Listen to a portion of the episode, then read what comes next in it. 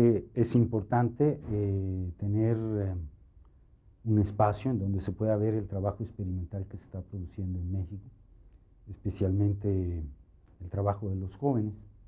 que incursionan con las más diversas maneras de, ver la realidad o de recrearla, como es en el caso de la animación. Creo que la animación es precisamente eso, animar cosas que, que son solo posibles muchas veces en el espacio de la imaginación y el video supuestamente por su característica de este reflejo objetivo, por decirlo de alguna manera, de la realidad, supuestamente no permitía el acceso a espacios de ese tipo. Pero la animación siempre ha permitido eh, crear en la pantalla estos espacios fantasiosos. Y creo que esta selección de estos cuatro autores es como una rosa de los vientos, que apunta en cuatro direcciones completamente diferentes en cuanto a la manera de hacer una, animación. En el caso del trabajo de Héctor Pacheco, Tráfico,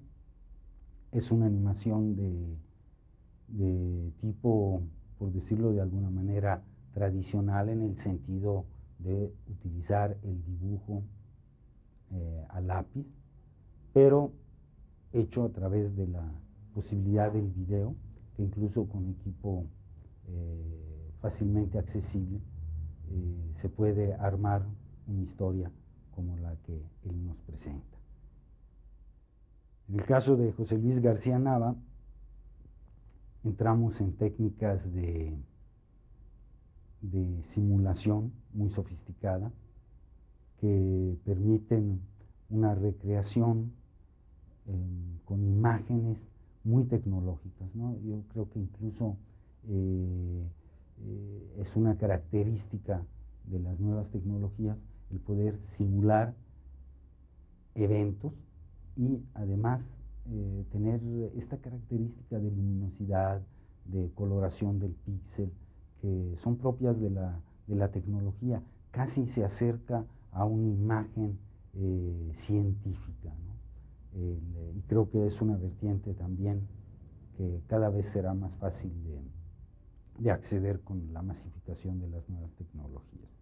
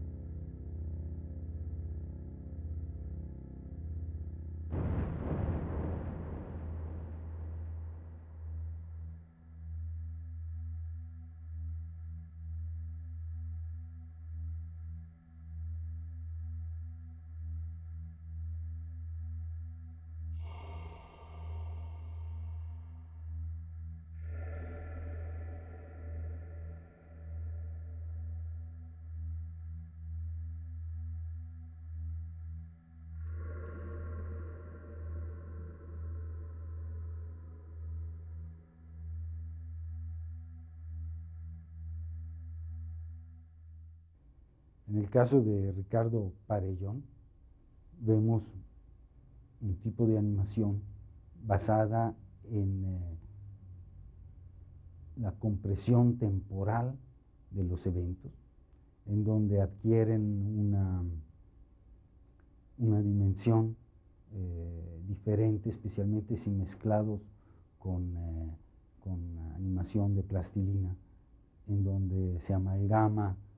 tanto el ambiente proveniente del video, digamos, imagen real, al de la plastilina, en una, en una historia bastante interesante. En el caso de Andrés Villalobos es otra dirección eh, diferente de los demás, ya que emplea una técnica de animación de 3D y reproduce un evento eh, que no solo es visible con esas características específicas de la imagen proveniente del cómputo,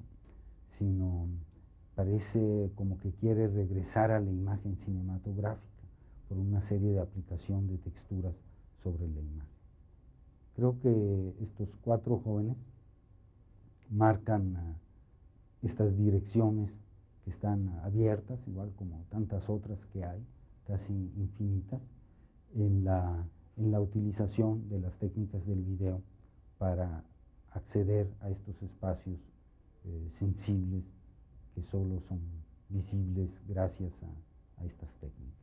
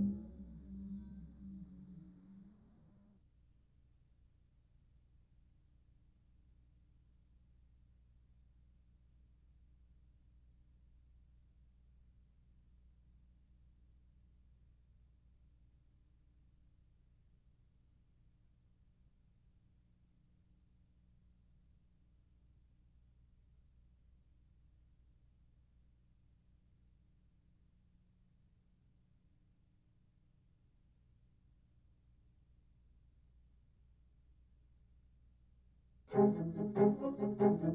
you.